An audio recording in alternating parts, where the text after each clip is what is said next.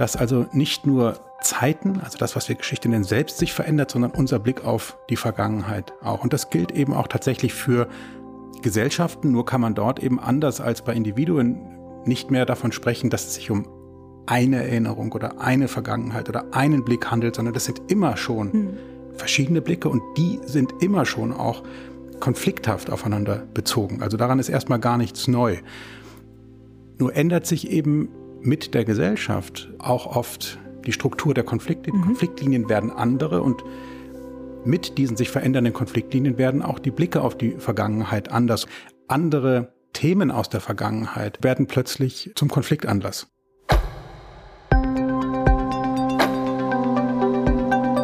Hallo und herzlich willkommen zu einer neuen Folge von History and Politics, dem Podcast der Körber Stiftung zu Geschichte und Politik. Mein Name ist Gabriele Wojdelko und ich leite in der Stiftung den Bereich Geschichte und Politik. Auch heute wieder sprechen wir mit einem Gast darüber, wie gesellschaftliche Veränderungen die Perspektiven auf Geschichte prägen und welche Auswirkungen das auf unser gesellschaftliches Erinnern hat. Also wie die Geschichte die Gegenwart prägt. Wie wir in Deutschland erinnern, wurde in den letzten Jahren intensivst diskutiert, vor allem mit Bezug auf den Nationalsozialismus und auf den Holocaust. Rund um die Gedenktage zum Ende des Zweiten Weltkriegs wurde diese Diskussion in diesem Jahr besonders im Hinblick auf das Verhältnis zu Russland und zur Ukraine geführt. Dabei wird deutlich, dass sich unser Blick auf Geschichte verändert und dass wir unsere Deutung zunehmend hinterfragen. Wie also verändert sich unser Blick auf Geschichte und Erinnerung und welche Konflikte entstehen dabei? Wer bestimmt, welche Geschichte erzählt wird und welche Rolle spielen Emotionen? Und können wir aus der Geschichte überhaupt lernen? Über diese Fragen hat meine Kollegin Fiona Fritz mit Pierre Leo gesprochen. Pierre Leo ist Historiker, Schriftsteller und Schatullenproduzent. Nachdem er 2013 seine Dissertation veröffentlichte, feierte er 2014 mit seinem Werk Flut und Boden, Roman einer Familie, sein literarisches Debüt. Er schreibt literarisch, essayistisch in diversen Zeitungen, Zeitschriften und Verlagen und in 2021 hat er das Buch Tränen ohne Trauer nach der Erinnerungskultur veröffentlicht. Wie immer haben wir für Sie, liebe Zuhörerinnen und Zuhörer, weiterführende Links zu Literatur in der Podcast-Folge angesprochene Diskussionen und weitere Infos in den Show Notes gesammelt. Diese Shownotes finden Sie in Ihrem Podcatcher oder natürlich auf unserer Website. Da gibt es auch das Manuskript dieser Folge zum Nachlesen. Ja, schön, Herr Leo, dass Sie heute hier sind. Das freut mich sehr. Wir wollen heute über Zeitgeschichte sprechen ja. und Erinnerung und Erinnerungskultur.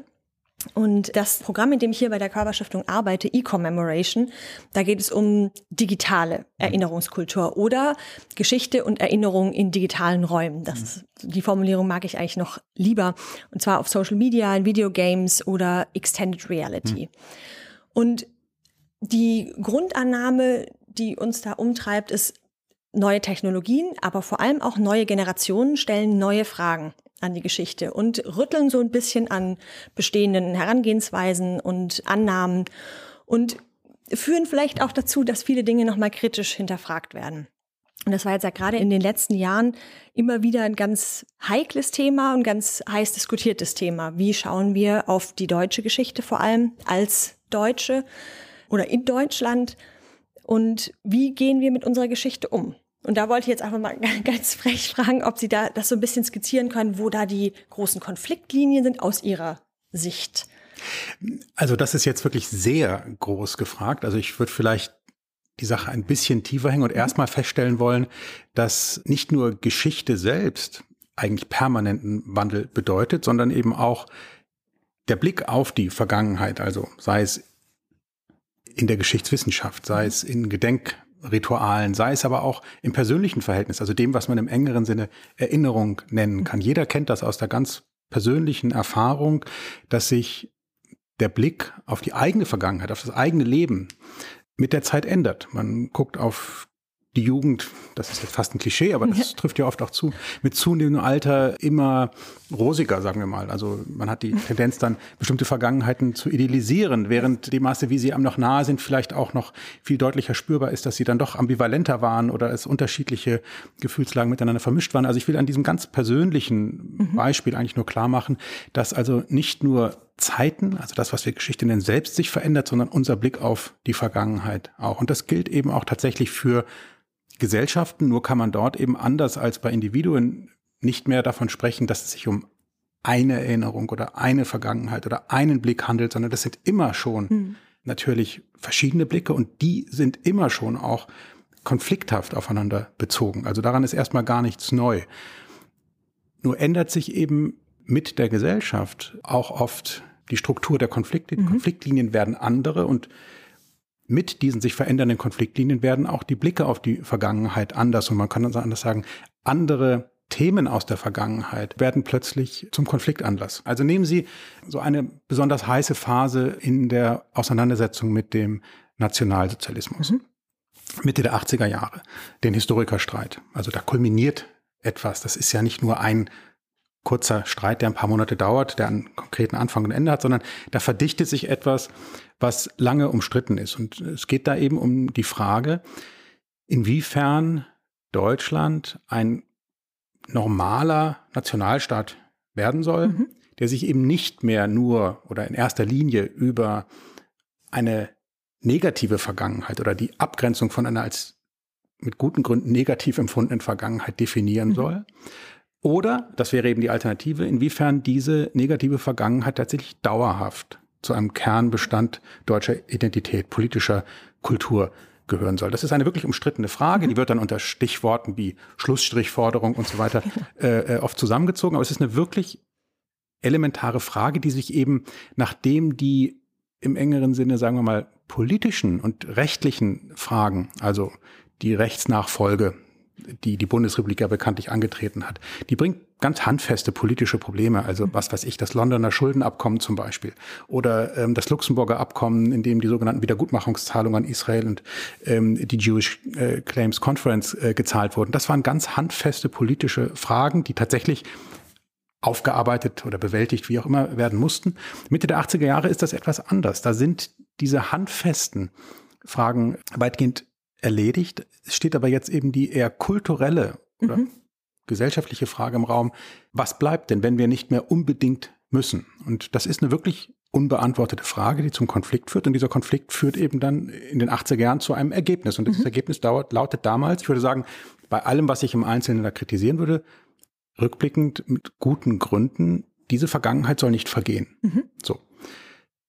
Unsere Lage heute ist eine ganz andere. Das bedeutet nicht, dass alles, was damals äh, umkämpft war und zu Zwischenergebnissen geführt hatten, heute Makulatur ist. Aber unsere Konfliktlinien haben sich dahin zum Beispiel geändert oder unsere gesellschaftliche Struktur hat sich zum Beispiel dahin verändert, dass wir in viel stärkerem Maße, also um nur eine Dimension zu nennen, eine Einwanderungsgesellschaft mhm. geworden sind. Das waren wir damals faktisch auch schon, unserem Selbstverständnis nach, aber überhaupt nicht.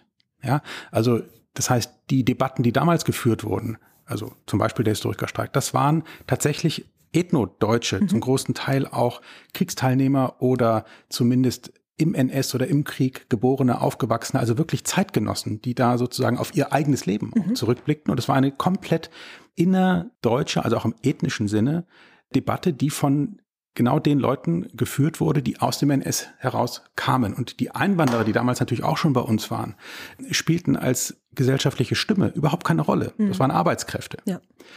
Bestenfalls.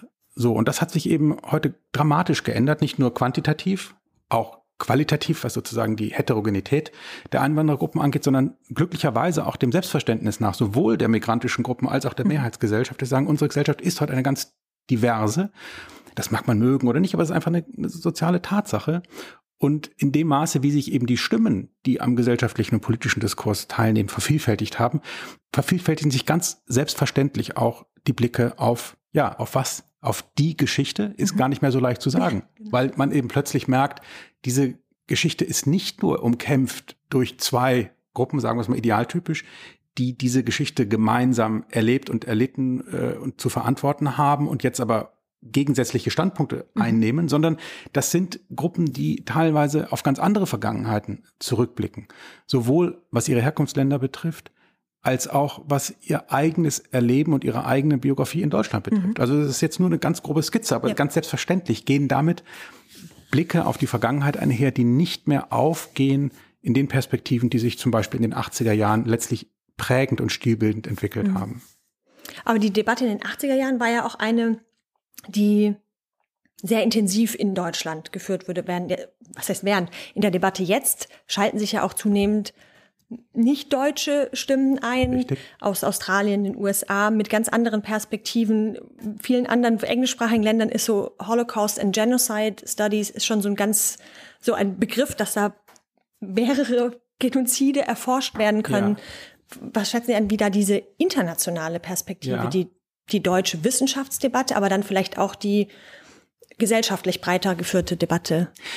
Ja, ist eine zutreffende Beobachtung, wobei man den Unterschied nicht zu stark machen sollte, glaube ich. Also Sie haben völlig zu Recht gesagt, dass die Teilnehmer, die jetzt zum Beispiel die, den sogenannten Historikerstreit 2.0, ich weiß nicht, ob das so glücklich gewählt ist, aber lassen wir es mal als einfach nur als Name stehen. Also die Debatte, die seit etwa zwei, zweieinhalb Jahren in Deutschland geführt wird, äh, insbesondere um das Verhältnis, sagen wir mal, von NS-Verbrechen und kolonialer Vergangenheit, Kolonialverbrechen, mhm um es mit Stichworten äh, zu sagen, dass diese Debatte in Deutschland tatsächlich nicht nur geprägt, sondern zu guten Teilen auch initiiert wurde von nicht-deutschen Akteuren, also um ein paar Namen zu nennen, Achille Mbembe zum Beispiel, ähm, Michael Rothberg aus Amerika, Dirk Moses aus mhm. Australien. Mhm. Das ist absolut richtig und äh, die deutsche Debatte besteht in vielen Beiträgen tatsächlich in erster Linie in Reaktionen, auch oft in harschen Abwehrreaktionen, die also nicht Kritik übt oder Position und Gegenposition, sondern wirklich auch was Abwehrendes hat.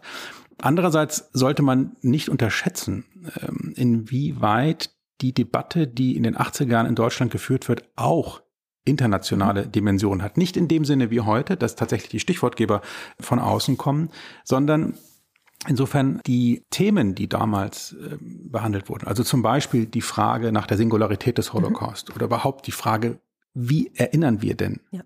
Wie gedenken wir des Holocaust? Wer gedenkt eigentlich und gibt es da Unterschiede? Also ist, um ein Beispiel zu nennen, die Erinnerung an den Holocaust ein universales Erbe der Menschheit? Mhm. Oder ist es ein spezifisches Erbe bestimmter Gruppen? Und es gibt für beide Positionen äh, äh gute Argumente. Also um mal offensichtlich zu sagen, selbstverständlich spielt für die Juden in aller Welt und insbesondere auch den Staat Israel die Erinnerung an den Holocaust eine ganz besondere Rolle. Genauso besonders, wenn auch viel komplizierter ist es im deutschen Fall. Mhm. Man könnte Amerika noch hinzunehmen als das Land mit der zweitgrößten jüdischen Gemeinde oder dem quantitativ zweitgrößten jüdischen Leben nach Israel.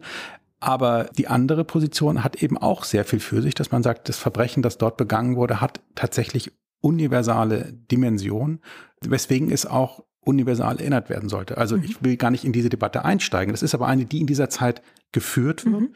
Und in Deutschland werden viele Stichworte aufgegriffen, die zum Beispiel in inneramerikanischen und auch innerjüdischen Diskursen vorgeprägt wurden. Mhm. So und also äh, oder eben das große Schlagwort des Nie wieder, mhm. das ja auch die deutschen Debatten der alten Bundesrepublik am Ende hin äh, stark betont hat und eigentlich zu dem führten, was wir heute Erinnerungskultur nennen, also so diesem Gedanken, dass wir eigentlich um Verbrechen, Menschheitsverbrechen in der Zukunft vorbeugen zu können, also ein präventiver Gedanke, eigentlich zur Voraussetzung hat, dass wir uns der vergangenen Verbrechen mhm. erinnern. Das ist ein hochvoraussetzungsreicher, hochproblematischer, aus meiner Sicht auch kritikwürdiger mhm. Gedanke, aber er ist erstmal da, aber er wird nicht in Deutschland geprägt, sondern in den USA. Mhm. Also das viel zitierte Nie wieder hat eigentlich seine Urform im US Holocaust Memorial, das zwar 1993 erst eröffnet wurde, aber 1978 initiiert wurde.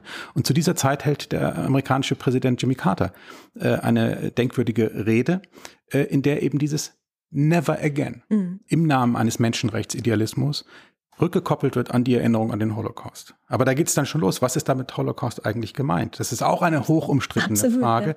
derer wir uns heute gar nicht mehr bewusst sind, weil im Sprachgebrauch sich so selbstverständlich eingebürgert hat, darunter die Ermordung der europäischen Juden zu verstehen. Im amerikanischen Diskurs und insbesondere auch in dem von Jimmy Carter initiierten Gedenkprojekt ähm, steht der Holocaust aber für alle zivilen Opfer mhm. des NS. Das wird dann symbolisch in die Zahl 11 Millionen, die ja. ist nicht faktisch gedeckt, aber sie drückt eben aus, es geht um sechs Millionen plus X, in dem Fall fünf. Da sieht man schon, dass das Debatten sind, die hochkomplizierte Fragen behandeln, die aber gut zehn Jahre bevor in Deutschland der Historikerstreit geführt wird, bereits äh, in den äh, Vereinigten Staaten Thema sind. Also was ich sagen will, ist, auch die Debatten der 80er Jahre haben eine internationale mhm. Dimension. Sie werden nur innerhalb der nationalen Gesellschaften abgeschotteter geführt. Und heute mhm. haben wir tatsächlich eine eher eine Weltgesellschaft, wo es sehr viel selbstverständlicher ist, dass ein Genozidforscher aus Australien mal hier einen kurzen Essay platziert und die deutsche Öffentlichkeit dreht sich im Kreis. Also ja. das ist tatsächlich wahrscheinlich einem medialen Wandel, den man so unter dem Schlagwort Globalisierung fassen könnte, geschuldet. Aber auch die 80er Jahre hatten schon internationale Dimensionen. Mhm. Es finde ich total spannend, weil gerade dieses, der Aspekt der Vernetzung immer mehr erfahren wir aus anderen Ländern, auch über deren Diskussionen, über deren gesellschaftliche Strömungen, die da neu aufkommen. Und ich finde das jetzt ganz spannend zu beobachten, dass das in den 80er Jahren oder vor den 80er Jahren auch schon war, aber dass da die, das immer noch isolierter geführt wurde. Mich würde jetzt einfach noch interessieren, sehen Sie denn da einen Vorteil drin oder welche Vorteile sehen Sie drin, wenn wir internationaler oder transnationaler Diskussionen führen oder sogar auf Geschichte blicken. Mhm. Das sagen wir, ist vielleicht sogar eine notwendige Voraussetzung, mhm. dass mehrere Länder, mehrere Regionen Komme ich gleich drauf. Nur eine Ergänzung. Das hat natürlich, weil man das, ich habe gerade Globalisierung so allgemein gesagt, mhm. aber selbstverständlich ist der entscheidende mediale Wandel in, in, das Medium, über das das natürlich transportiert wird, ist das Internet. Also die sozialen Medien mhm. machen es ja möglich. Sie haben früher, also bevor ein Diskussionsbeitrag in der New York Times in Deutschland rezipierbar wurde, hätte er übersetzt werden müssen oder zumindest gelesen und zitiert und so mhm. weiter und so weiter und so weiter.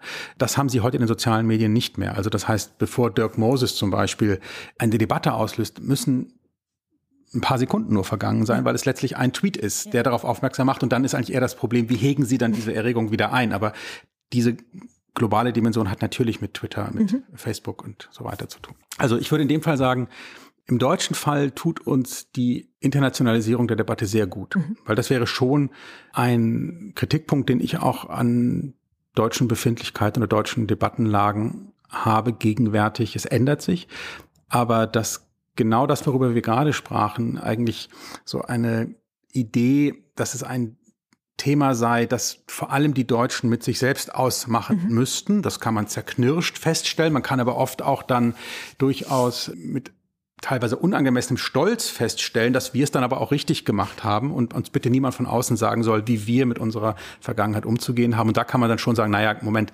also wer hat's erfunden? Na, in vielen waren es eben nicht wir Deutschen.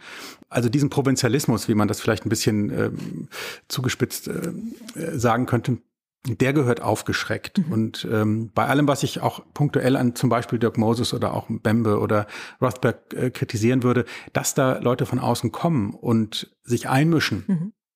äh, ist eigentlich etwas sehr Willkommenes. Und äh, es zeigt uns, dass die, also es muss uns eigentlich zeigen, sollte es zumindest, dass die Themen, die da verhandelt werden, eben keine rein deutschen sind. Und wir vielleicht auch in einer sich verändernden Welt, die immer globaler wird, gut daran täten, wenn sich unsere Perspektiven auf die Welt und auch die erinnerungspolitischen globalisieren würden. Mhm. Und insofern, glaube ich, ist alles, was uns aus diesem nationalstaatlichen Container rausbringt, der ja auch damals sein Gutes durchaus hatte, ähm, erstmal willkommen. Hm. In der Vorbereitung habe ich mir so überlegt, wer sind da die Protagonisten, wer sind die Antagonisten? Und ich habe immer den Eindruck, dass da in der Diskussion manche Positionen zu Antagonisten gemacht werden, die eigentlich gar keine Antagonisten sind, weil alle im Prinzip sagen, das nie wieder steht eigentlich nicht zur Debatte und wir wollen eigentlich nur genauer hingucken, andere Perspektiven und dass die eigentlichen Antagonisten, die wirklich den Holocaust der NS-Zeit verharmlosen oder leugnen, die stehen da am Rand und können zugucken, wie sich die anderen zerfleischen. Ja, ist eine gute Beobachtung, die ich auch teilen würde. Das äh, kann man auch daran sehen, dass oftmals auf eine dieselbe Position im einen Fall höchst erregt reagiert wurde und im anderen Fall nicht mehr ganz so erregt. Also mhm. das kann man an meinem Beispiel eigentlich ganz gut feststellen. Ich habe durchaus für mein letztes Buch scharfe Kritik bekommen. Mhm. Ähm, aber das Interessante ist eigentlich, dass ich, wenn ich sie, wenn ich sozusagen die gesamte Rezeption meines Buchs und meiner da folgenden Auftritte zusammenfassen sollte, würde ich sagen, die ist eigentlich erfreulich differenziert. Also mhm. da gibt es die gesamte Bandbreite von scharfer Kritik bis enthusiastische Zustimmung, Differenzierung, schlauere Lektüren, weniger schlaue, differenzierte, aber es ist alles da. Das heißt, mhm. ich, da ich in Strecken auch polemisches Buch geschrieben habe, würde ich sagen, dafür habe ich eigentlich eine ziemlich gute Diskussion bekommen. Wenn Sie jetzt die genannten drei Namen, Mbembe, Rothberg, Moses nehmen, die sind auf teilweise heftige, einhellige, harsche Ablehnung gestoßen und eben nicht in der Art, wo man sagen würde, da ist ein Punkt, den wir kritisieren müssen. Das siehst du von außen vielleicht falsch oder das ist anregend, äh, das ist simplifizierend, wie auch immer. Diese Art von Diskussion habe ich ähm, gerade mit Dirk Moses mhm. ähm, mich länger auch darüber unterhalten. Es ist eigentlich sehr interessant, dass wir in bestimmten einzelnen Punkten ganz ähnliche Kritik eigentlich üben, über ihn wurden kübelweise Ablehnung ausgeschüttet. Und nochmal, das betrifft nicht den Umstand, dass man einiges an ihm durchaus kritisieren kann, mhm. sondern die Heftigkeit, die Art und Weise und die pauschale ja. Qualität der Ablehnung. Während ich eben sagen muss, genau diese Art von pauschaler Ablehnung habe ich nicht erfahren. Und mhm. ich glaube, das hat tatsächlich mit einem Standortvorteil sozusagen zu tun, mhm. dass ich ein deutscher Sprecher in Deutschland bin und dass man sagt, ja, ja, das ist einer von uns. Da sehen wir nicht alles so, wie er sagt, aber sozusagen, das können wir unter uns klären. Ja? Also, okay. dass ich sozusagen nicht als Störenfried in dem Sinne mhm. äh, wahrgenommen wurde. Das ist sehr interessant, weil es ja. offensichtlich, also nicht, das bestätigt eigentlich Ihre Vermutung, dass es nicht in erster Linie wirklich diametral entgegengesetzte Positionen, also wie Sie sagten, Protagonist und Antagonist sind, also 80er Jahre, also Normalisierung, Revisionismus mhm. versus fortlaufender Selbstkritik, das sind wirklich gegensätzliche Positionen. Ja, also das ist hier nicht der Fall. Also wenn mhm. Sie genau hingucken, finde ich, ist es aber immer wieder, auch ein Internetphänomen, immer wieder erstaunlich, wie sehr Fragen, die durchaus umstritten sein können, zu Lagerbildungen führen, mhm. die eigentlich dann dem Konfliktpotenzial dieser konkreten Frage oft gar nicht angemessen sind. Und das, also ich bestätige das voll, was Sie sagen und würde mich eigentlich freuen, wenn es gelänge irgendwann diesen Unterschied wieder etwas deutlicher zu sehen, sozusagen zwischen dem, wo wir uns wirklich klar positionieren müssen und dem, wo wir sagen müssen, da gibt es einfach aus guten Gründen unterschiedliche Meinungen und die müssen wir auch diskutieren, auch weil es Klärungsbedarf gibt. Ähm, Sie haben gerade Ihr Buch schon angesprochen, Tränen ohne Trauer nach der Erinnerungskultur. Und ich würde gerne zu dem Untertitel ja, einmal fragen. Wir haben jetzt über die wissenschaftlichen Diskussionen gesprochen, aber Erinnerungskultur deutet ja so ein bisschen an Kultur, da ist die Gesellschaft vielleicht auch irgendwie involviert. Was hat Sie dazu bewegt zu sagen, nach der Erinnerungskultur und was meinen Sie damit?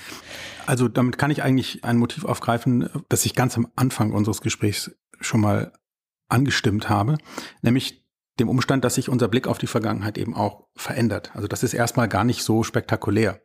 Nur glaubt man eben immer, dass die jeweilige Gegenwart, die hat immer, oder man hat immer die Tendenz, die sozusagen in die Zukunft sozusagen auf ewig zu transponieren, weil genau das einem gerade so plausibel mhm. vorkommt. Der Historiker weiß aber, das, was uns heute selbstverständlich vorkommt, wird in ein paar Jahren nicht mehr so selbstverständlich sein. Und manches davon zeichnet sich deutlich ab als anderes. Und dass das, was wir heute Erinnerungskultur nennen, sich in einer Krise befindet und ich würde sagen schon in ein paar Jahren Vergangenheit sein wird, ist für mich evident. Also wir können gleich das noch ein bisschen konkretisieren. Ich würde sogar sagen, mit dem Ukraine-Krieg ist das passé. Ja. Ähm, ist eine ganz, ganz starke Zäsur, die aber aus meiner Sicht eigentlich nur Tendenzen nochmal ganz scharf deutlich mhm konturiert sichtbar macht, die aber lange schon bestehen. So, also in diesem Sinne würde ich eben sagen, ist nach der Erinnerungskultur nicht gemeint im Sinne von Schlussstrich, also mhm. im Sinne des Historikerstreits oder der damals geführten Debattennormalisierung, sondern im Sinne des Wandels. Ja. ja also wir haben unterschiedliche Schlagwörter, unter denen ähm, die Auseinandersetzung mit der NS-Vergangenheit in Deutschland sowohl in der Bundesrepublik wie in der DDR auch geführt wurde. Also ich zähle mal ein paar auf, das kommt ja in dem Buch auch vor, aber nehmen wir mal eben Entnazifizierung, Antifaschismus, Aufarbeitung der Vergangenheit, Bewältigung der Vergangenheit. So und das Schlagwort, unter dem das eben gegenwärtig läuft, meistens ist Erinnerungskultur. Mhm. Nochmal, dafür gibt es gute Gründe, das ist aus bestimmten Umständen heraus entstanden, aber ich würde sagen, diese Umstände haben sich so gewandelt, dass mittlerweile die dysfunktionalen Elemente und die Probleme der Erinnerungskultur immer deutlicher hervortreten und wir uns eben fragen müssen, ob es nicht Zeit ist, ähm, etwas anders auf diese Zeit zu blicken. Durchaus nach wie vor in kritischer, selbstkritischer Auseinandersetzung, aber anders. Mhm. Ich habe mich jetzt gerade gefragt, wie da verschiedene gesellschaftliche Ebenen unterschiedliche Rollen spielen. Also einerseits die Wissenschaft, aber auch der Politikbetrieb. Wenn, wenn ich so an Erinnerungskultur denke, was das bedeutet, dann stelle ich mir vor, ein, ich äh, überspitze das jetzt, ein alter weißer Mann legt irgendwo einen Kranz nieder. Und das ist alles sehr würdevoll und ähm, ein sicherlich auch wichtige Gedenkmomente. Aber ich habe oft den Eindruck, und wo findet das in der Gesellschaft statt?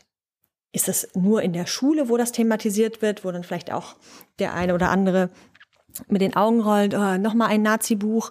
Also gerade in der Beschäftigung mit den mit digitalen Spielen und den digitalen Medien, da ist das so präsent, dass ich doch den Eindruck habe, das Thema spielt auch für eine breitere Gesellschaft noch eine Rolle. Aber ich habe da irgendwie finde das noch so schwer zu greifen, wie das dann zur ich, in Anführungszeichen Erinnerungskultur dazu passt. Also wie gesagt, da würde ich aber dann wirklich auch jetzt im Sinne meiner Kritik sagen, da, es ist gar nicht sinnvoll, das unter dem alles unter dem Begriff Erinnerungskultur zusammenzufassen. Mhm. Also Erinnerungskultur heißt ja dann erstmal, man kann da auf ganz vielen Ebenen die Kritik ansetzen. Also schon beim Begriff der Erinnerung. Sagen, das ist, wenn man es streng nimmt, ist Erinnerung immer etwas Persönliches. Mhm. Also schon der Begriff der kollektiven Erinnerung ist hoch problematisch. Wenn man ihn genau nimmt, dann können wir sagen, natürlich gibt es kollektive kulturelle Formen. Äh, es gibt Grenzen des Sagbaren und so weiter, die natürlich politisch und kulturell ausgehandelt werden und geformt werden. Aber genau genommen sind das immer nur Bedingungen von mhm. Erinnerung. Also damit werden Rahmen, werden, wenn Sie so wollen, wird eine Sprache möglicher Erinnerung gestiftet. Aber genau da kann man dann wiederum sagen, ist ähm, natürlich die persönliche Erinnerung kann dazu auch oft querstehen. Also die kann sich ja gerade mhm. dadurch auszeichnen, dass sie sich eben nicht in diese vorgefassten Formen fügen lässt. Also um nur ein Beispiel zu nennen.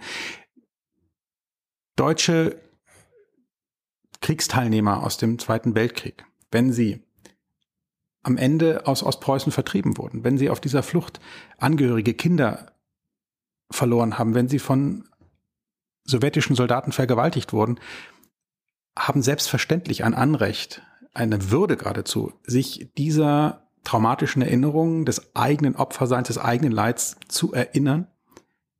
Und es besteht eine gewisse Tragik darin, dass dieses persönliche Erinnerung, diese persönlichen Erinnerungen in Deutschland niemals Formen gefunden mhm. haben, dem auch kulturell und politisch gerecht zu werden. Das ist nicht nur ein Versäumnis, sondern es hat auch Gründe, weil eben genau diese traumatischen Erinnerungen eben sehr schnell von Interessengruppen politisiert wurden, mhm. dass man sagen konnte, es war gar nicht möglich, ähm, der deutschen Bombenopfer oder der deutschen Vertre äh, Vertreibungsopfer zu gedenken, weil in dem Moment, wo man es hätte tun wollen, die Interessengruppen, die das im Sinne eines politischen Revisionismus, wenn nicht gar eines rechtsextremen Blicks auf die eigene Geschichte, äh, äh schon längst getan hatten. Mhm. Ja, also das heißt, es gibt eine, ein, ich will nur an diesem Beispiel klar machen, ähm, äh, dass die kulturellen Formen, in denen gedacht wird, erstmal nicht das gleiche sind wie Erinnerung. Also man kann schon mhm. beim Begriff der Erinnerungskultur eigentlich ansetzen, sagen, das ist alles Kokolores, gibt es nicht. Mhm.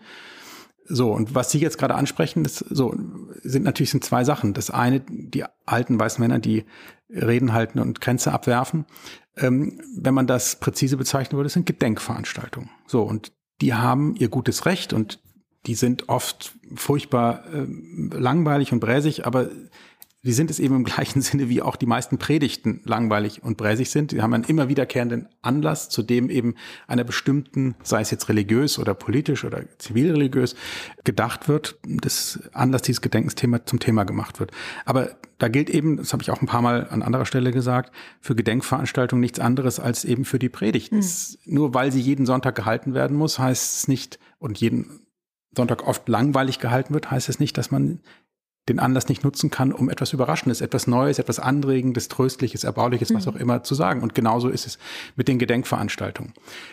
Also wenn wir es etwas präziser fassen und statt diesen Waber-Begriff, der eben unpräzis ist, der Erinnerung, zu sagen, es gibt das Gedenken. Das ist eine mhm. bestimmte Art, sich als politisches Gemeinwesen, meinetwegen auch zivilreligiös konnotiert, ähm, der eigenen Vergangenheit ja eben nicht zu erinnern, sondern sie zu vergegenwärtigen wenn Sie jetzt auf Computerspiele etc. etc. wenn Sie sagen, das spielt noch eine Rolle, dann hat das mit Gedenken nicht zu tun. Es hat auch mit Erinnern nicht zu tun. Es hat damit zu tun, dass es eben im Sinne des Nachlebens ein glühender, nach wie vor lebendiger Stoff ist. Es ist ein Stoff. Und das würde ich sagen. Es ist ein historischer Stoff, der alles andere als tot ist und der ständig überall in unterschiedlichsten Formen thematisiert wird. Und da würde ich auch sagen, diese Vielfalt, die muss man erstmal gar nicht unter einen Begriff binden, sei denn eben so ein großer Überbegriff wie Nachleben oder, mhm. oder eben wie Stoff. Und wie schätzen Sie das ein? Welche Rolle spielt die, die Frage von ZeitzeugInnen und insbesondere die traurige Tatsache, dass das ja immer weniger werden und dass so aus dieser Erlebnisgeneration, Erzählgeneration, was, was kommt da jetzt, wenn dieser persönliche Bezug fehlt? Ja. Naja, also ähm, das ist ganz entscheidend. Ähm, und zwar insofern, als solange, also mir geht's glaube ich, gar nicht in erster Linie um die Zeitzeugenschaft. Noch bevor mhm. man die feststellt, kann man einfach mal sagen, dass, dass die Existenz von Menschen, für die all das, worüber wir jetzt gerade sprechen, dieses große historische Geschehen, für die ist das eben kein Stoff, sondern das sind Erfahrungen. Mhm. Ja, das ist ihr Leben, das ist ein Teil ihres Lebens.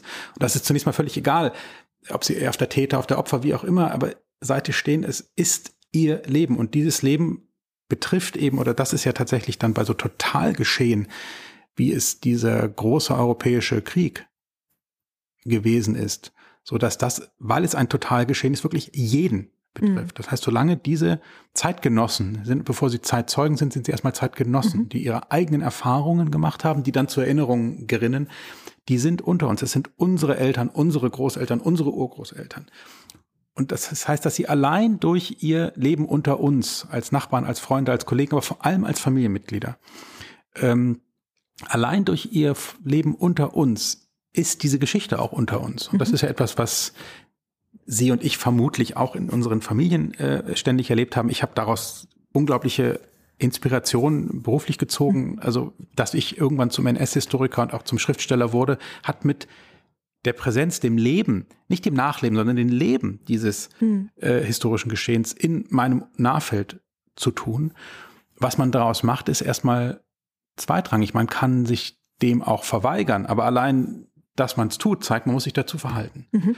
Und dieser ganz fundamentale Umstand ist einfach mit dem Aussterben der Zeitgenossen futsch, mhm. ist nicht mehr da. Also die letzten Zeitgenossen sterben aus, sie sind heute noch Solitäre es wird in ein paar Jahren keinen einzigen Menschen mehr geben, der das unmittelbar selbst erlebt hat. Primär wären eben die Erfahrungen der Zeitgenossen, aber das ist dann schon die, die, die sekundäre mhm. Dimension, also die Begegnung mit den Zeitgenossen, die fällt komplett weg. Das heißt, es gibt gar nichts anderes mehr als die sekundären Formen, die das angenommen hat. Das Sekundäre ist jetzt das Primäre, die kulturellen Formen mhm. sind das und damit ähm, äh, ist, man kann man das, das kann man als Zäsur, glaube ich, gar nicht überschätzen. Und ich würde nochmal sagen, die Zäsur betrifft nicht die Zeitzeugen, mhm. die sind schon sekundär, sondern die Zeitgenossen. Also mhm. die Erfahrung lebt ja. nicht mehr unter uns. Welche Bedeutung spielen denn Emotionen in Bezug auf Geschichte, Erinnern? Und würde da gerne so fragen, vor allem in diesem Spannungsfeld zwischen ganz individuellen Emotionen wie Trauer, aber vielleicht auch Scham und Betroffenheit. Und dann, ich weiß gar nicht, ob man das als nationale, in Anführungszeichen, Emotionen bezeichnen kann, aber sowas wie Kränkung, nationale Kränkung, national Stolz, welche, welche Rolle spielt das oder spielen Emotionen in diesem Spannungsfeld? Also erstmal würde ich sagen, es, der Begriff der Emotion teilt eine Dimension mit dem Begriff der Erinnerung, dass wenn man ihn sinnvoll verwenden will, man eigentlich immer nur von individueller mhm. Erinnerung oder von individuellen Gefühlen sprechen kann. Man kann dann natürlich auch noch sinnvoll davon sprechen, dass es bestimmte Ereignisse gibt, die Menschen so stark verbinden, ein Geschehen, das so stark ist, dass man vielleicht davon ausgehen kann, dass zwar jeder für sich selber etwas empfindet oder sich an etwas erinnert, aber weil es eben gemeinsam stattgefunden hat, man sich auch gemeinsam erinnert. Mhm. Trotzdem, streng genommen, bleibt auch das Gemeinsame immer eine Abstraktion. Es bleibt individuell, aber man muss gar nicht bis zum Zweiten Weltkrieg zurückgehen. Ähm, wenn Sie in einer Fankurve stehen beim Fußballspiel und Ihre Mannschaft schießt nach einem 0 zu 2 Rückstand in der letzten Minute das Siegtor und damit wird der Abstieg verhindert oder die Meisterschaft gesichert oder wie auch mhm. immer. Da können Sie davon ausgehen, dass in dem Moment tatsächlich ein extrem starkes gemeinsames Erleben stattfindet. Mhm. Und das, was Sie ansprechen, also ich will es deswegen nicht zu schnell wegwischen, die Frage, ob es sowas wie nationale Emotionen gibt. Also ich würde erstmal sagen, nein, gibt es nicht. Aber es gibt natürlich in bestimmten Ereigniszusammenhängen, wie zum Beispiel Krieg, mhm. wo also die Frage, ob auf sie geschossen wird oder ob sie schießen oder ob sie äh, ähm, am Ende einer Despotie unterliegen oder selbst Hegemon eines Kontinents werden. Das ist ja totaler Zufall, aber es, auf welcher Seite sie stehen, aber wenn sie auf einer Seite stehen, teilen sie bestimmte Erfahrungen mit mhm. einer großen Zahl von Menschen. Also es gibt sicherlich so etwas wie ein ukrainisches Nationalgefühl derzeit. Mhm. Und die Frage der Kränkung ist viel, viel schwieriger.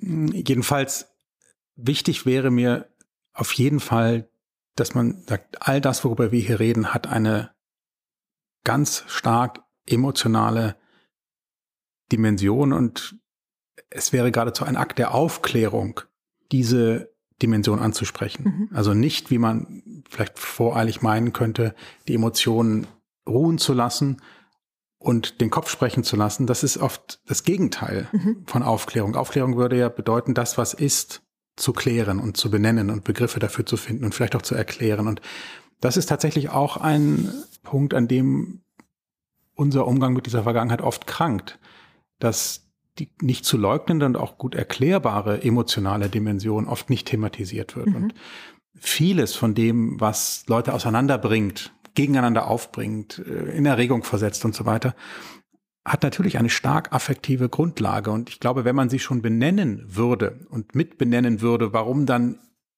ihre Grundlage vielleicht eine andere ist als meine, ließen sich bestimmte Konflikte tatsächlich dadurch entschärfen, dass mhm. man sieht, ja, da ist wirklich etwas, was sich vielleicht tatsächlich nicht komplett konfliktfrei auflösen lässt. Und vielleicht auch, wenn man so als Grundvoraussetzung bei sich selbst nicht den Anspruch hat, hier gibt es eine richtige Meinung und alles andere ist falsch. Richtig. Ähm, das wird mich direkt zu einer meiner nächsten Fragen. Aber genau das nur das, also genau das legen die Emotionen ja uns nahe, dass sie sagen, die, die Emotionen sind ja haben ja immer leben von ihrer Eindeutigkeit. Aber das nochmal, aber das ja. kann man, das ja, das kann man auflösen, genau, indem man sich sozusagen zu seinem Gefühl verhält. Genau. Mich bringt das zu der Frage, wie konstruieren wir Geschichte? Und die Vergangenheit. Wie sprechen wir darüber? Wie schreiben wir darüber?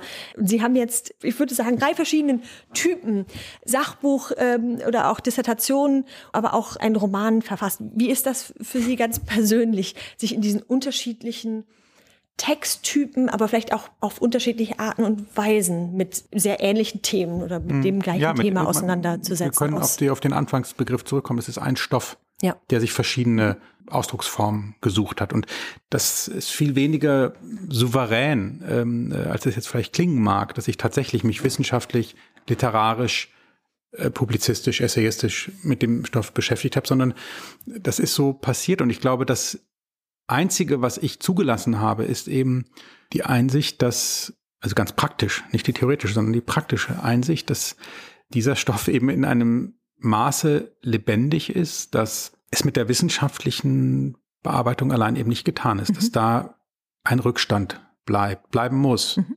Wissenschaft verträgt sich nicht mit Emotionalität, mit starker persönlicher Involviertheit. Sie haben natürlich als Historiker auch in der Regel einen persönlichen, vielleicht sogar biografischen Hintergrund für die Themen, die sie sich suchen, aber den müssen sie so klein wie möglich halten. Mhm. Also in meiner Dissertation zum Beispiel habe ich ihn nur anekdotisch ganz am Anfang einmal erwähnt, aber eben auch nicht, um zu sagen, so, so fühle ich, da mhm. komme ich her, sondern es gibt tatsächlich ein äh, autobiografisches Moment, in dem szenisch sich ein wissenschaftliches Problem anschaulich zeigen lässt, aber sie müssen dann als Wissenschaftler das sofort wieder mhm. lassen ja, und sagen, also die Metapher, die ich da gefunden habe, ich sage es nur eigentlich, weil ich glaube, dass die Leserinnen und Leser dieses sehr, sehr langen Buches vielleicht besser verstehen, worum es mir geht, mhm. wenn sie beim Lesen das gleiche Bild als Hintergrund sozusagen vor Augen haben, wie ich es permanent beim Schreiben hatte. Mhm. Aber dann müssen sie sich zurückdrehen.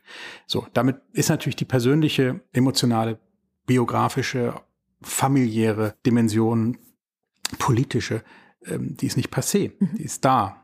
So, das heißt also, in dem Moment, wo Sie als Historiker über den NS schreiben, machen Sie eine Erfahrung, die jeder Wissenschaftler macht oder zumindest machen sollte und auch darüber reflektieren sollte, nämlich dass wissenschaftliche Erkenntnis von dem lebt, was es ausschließt. Mhm. Ja, also sie können umso präziser Erkenntnis stiften, wie sie eigentlich, ja, man könnte fast sagen, Askese walten lassen. Mhm. Ja, so.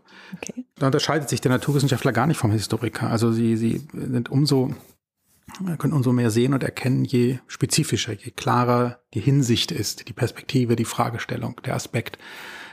Aber damit ist ja schon gesagt, dass sie ganz viel ausschließen mhm. müssen. Mhm. Und zwar eben nicht nur Blickwinkel, Perspektive, Forschungsinteressen, sondern im Fall der Zeitgeschichte auch tatsächlich den Teil der Geschichte, der wirklich, also Koselleck bezeichnet das als etwas, das wirklich Teil nicht nur seiner kognitiven Erinnerung, also der war Kriegsteilnehmer, mhm. sondern auch wirklich seine, seine, seine, seines Leibes ist. Mhm. Also das sind das ist ein, ein Geschehen, das sozusagen die Erinnerung ist Teil des des, des Körpers geworden. Ja. So und das betrifft natürlich in diesem Fall insbesondere als ihre Herkunft dem aus dem Täterkollektiv oder aus einem Opferkollektiv betrifft das natürlich ihr eigenes Leben und das ist glaube ich die einzige praktische Einsicht, die ich dann habe der ich dann sozusagen, die ich dann von alleine gelassen habe, der ich dann freien Lauf gelassen habe, dass ich merkte, so da mit meiner Dissertation ist der Stoff für mich nicht auserzählt. Mhm.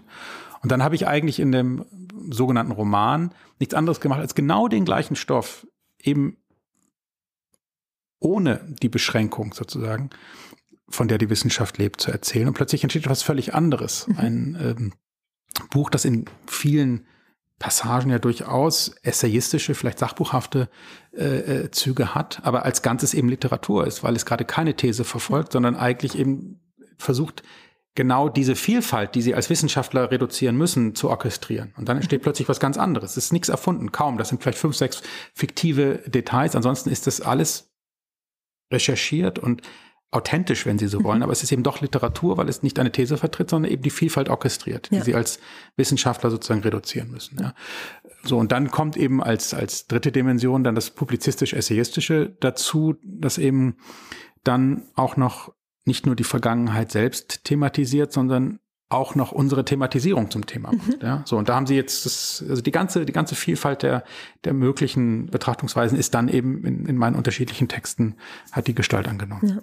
Und es öffnet ja auch den Raum, dass alle dazu beitragen können. Kunst, Kultur, genau. Literatur. Ganz genau, ganz genau. Also es geht auch deswegen ist, also auch wenn ich, wenn ich eben zum Beispiel Kritik am Holocaust-Mahnmal übe oder an anderen Mahnmälern, dann heißt das ja nicht, dass man stattdessen dann eben, ähm, sagen wir mal, nur der Wissenschaft oder nur der Erzählung oder der Literatur oder so das Wort redet. Nein, es gibt großartige Denkmäler und Denkmäler sind nötig. So sind nur eben deutschen Fall sehr kompliziert ja. oder treffen auf ein kompliziertes Problem und äh, sind dementsprechend kritisierbar. Aber die Kritik läuft ja nicht darauf hinaus, keine Denkmäler, sondern sie impliziert eigentlich unbedingt Denkmäler, nur bessere. Ja.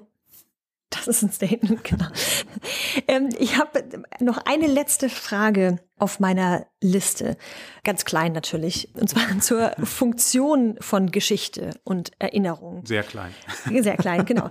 Also warum und zu welchem Zweck erinnern wir uns? Können wir aus der Geschichte lernen? Oder die Frage, die ich eigentlich lieber stellen würde, was braucht es, dass wir aus der Geschichte lernen, dass wir ein nie wieder wirklich auch praktizieren. Das nie wieder, es gibt plausible Gründe und das ist natürlich auch gut gemeint.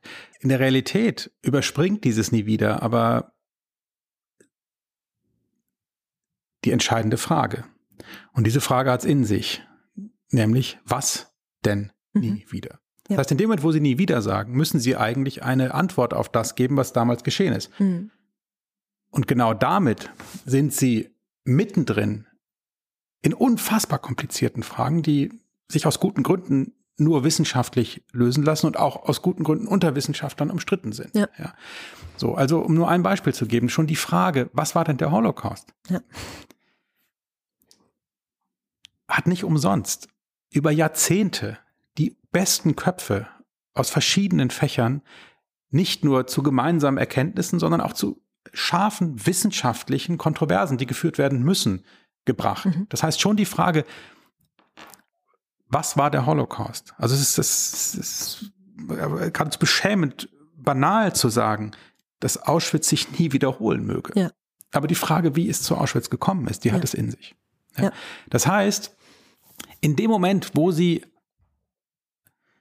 Postulate für die Gegenwart formulieren wollen, in Rückbindung an die Vergangenheit, sind sie schon in der Sackgasse. Mhm. Sie sind da sozusagen, es ist unvermeidlich, dass sie in dem Moment, wo sie das tun, nicht mehr Moral oder Politik betreiben, sondern Geschichtspolitik. Mhm. Und genau das können wir gegenwärtig feststellen. Ich gebe Ihnen völlig recht, wir brauchen nicht mehr als ein paar universelle Postulate, die glücklicherweise auch in unserer Verfassung niedergeschrieben sind, um uns zu fragen, was dürfen wir und was dürfen mhm. wir nicht. Und im Übrigen sind diese Postulate, auch wenn sie noch keinen Verfassungsrang hatten, auch 1942 schon in der Welt gewesen. Mhm. Die Leute wussten, dass das Verbrechen sind. Ja. Die mussten mit unglaublicher kognitiver Gewalt sich eine Sondermoral erfinden, weil sie wussten, dass es Verbrechen sind. Mhm. Sie haben nicht umsonst ihre Spuren ausgelöscht. Also, das heißt, man muss, um es ganz zugespitzt sagen, gar nicht wissen, dass Auschwitz stattgefunden hat, um zu wissen, dass Auschwitz nie hätte geschehen dürfen mhm. oder nie wieder, wenn Sie so wollen, geschehen darf. Und deswegen bin ich da tatsächlich mittlerweile echt radikal, mhm. Nämlich sagen würde, wir brauchen die Vergangenheit nicht Zumindest nicht in erster Linie, um zu wissen, was wir tun dürfen und was nicht, mhm. was falsch ist und was richtig ist. Eine andere Frage ist, ob sich nicht, Stichwort Lernen aus der Geschichte, durchaus durch intensives Studium, durch vergleichende Studien, durch spezifische Fragestellungen Erkenntnisse gewinnen lassen, zum Beispiel hinsichtlich der Frage, wie entsteht Massengewalt? Mhm. Unter welchen Umständen entsteht Massengewalt? Welche Faktoren müssen zusammenkommen, damit so etwas wie ein Genozid, auch wenn der Begriff umstritten ist, äh, stattfindet? Das ist natürlich möglich. Es ist möglich, Konfliktforschung zu betreiben, etc. Das ist aber was anderes als der eben sehr einerseits vollkommen selbstverständlich und zugleich eigentlich inhaltsleere Slogan nie wieder. Also würde ich mittlerweile eigentlich dafür plädieren, zu sagen, es gibt ein paar sehr fundamentale Postulate, also Menschenwürde, Freiheit, Gleichheit, die können einem schon ausreichend Handhabe dafür geben, was geht und was nicht geht. Und auf der anderen Seite würde ich dafür plädieren, die Geschichte in ihrer ganzen Kompliziertheit, in ihrer Unaufgeräumtheit aus sich selbst heraus erstmal begreifen zu wollen. In dem mhm. Moment, wo sie das tun, können sie gar nicht umhin, als immer wieder die Brücke auch zur Gegenwart zu schlagen. Ja. Es gibt aus meiner Sicht viele gute Gründe, sehr, sehr zurückhaltend zu sein mit äh, den vermeintlichen Lehren aus der Geschichte oder dem Übertrag aus von der Vergangenheit auf die Gegenwart. Natürlich kann man das trotzdem tun.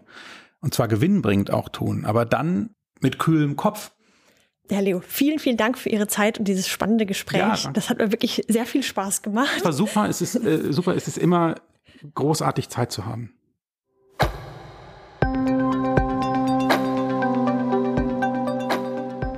Das war unser History and Politics Podcast mit Pierre Leo zu aktuellen Konfliktlinien rund um unseren Umgang mit Geschichte und Erinnerung.